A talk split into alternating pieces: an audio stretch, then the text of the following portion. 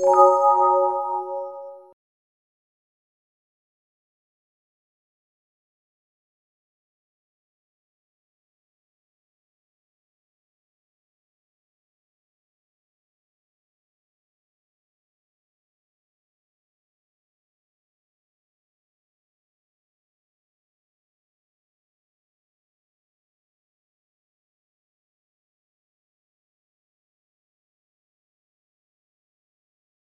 えー前前からこうお話ししている一応緊急ミッションの確認とかなんですけれども、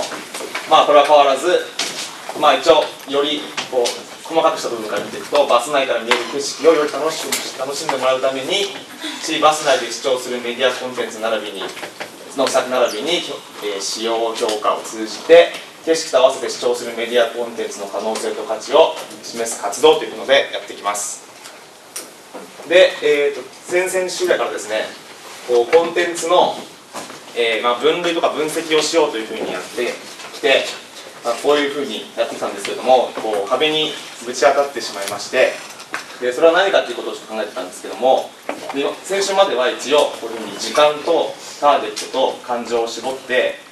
まあ、こうターゲットを決めてコンテンツを作っていこうみたいなふうに考えていたんですが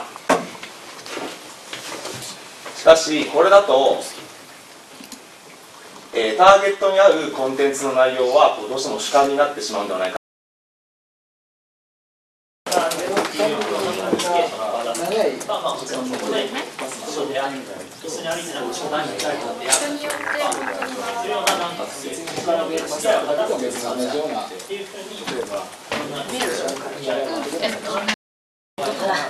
単純にでもその景色に合ったコンテンツとかにっていくと多分景色を扱ったものがいいんだろうという気がしててその景色を扱う時に見えてる建物を建物のままとして扱うのかそれともなんか物語とかの舞台とか例えばたただの背景として考えるのかっていう違いが分かります。っていうなのも結構一つ違いなのかなと思って、この9の極めのスライドの3つを選べば大体なん。か具体的なコンテンツの内容も見えてくるのかなっていうそれぞれなんかこのこの組み合わせだったらこれっていうのを全部出してる？まだ出してない。てかこれで多分全部バーってやれば何とにも出てくるけどそれを全部やるっていうよりはなんか例えばメディアの新規性とかを考えて面白そうなのをやろうかなっていう今の流れをもう決めてるってこと？決めてはない。決めてない。えっとフレームワークとうーんとそれから面白いコンテンツ内容について話し合いました。でまず1つ目のフレームワークなんですけれどもこれは、えっと、9枚目の、えっと、プレゼンの資料の9枚目にあった、えっと、景色に合ったコンテンツとはっていうことについて話し合いました。で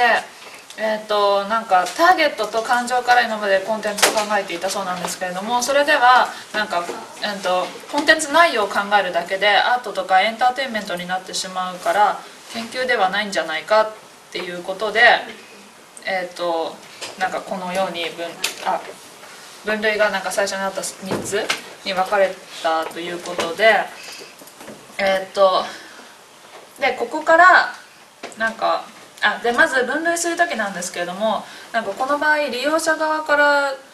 分類したのか作る側から考えて分類したのか分からなくてで左側のなんか景色のテキストとか映像とか情報の表現の様式の違いっていうのも多分分けるといろいろ出てくると思うけれども何らかのそのデジタル形式のコンテンツと景色のこう組み合わせで面白さか便利さか分かんないけど新しい価値を生み出そうとしてるわけです。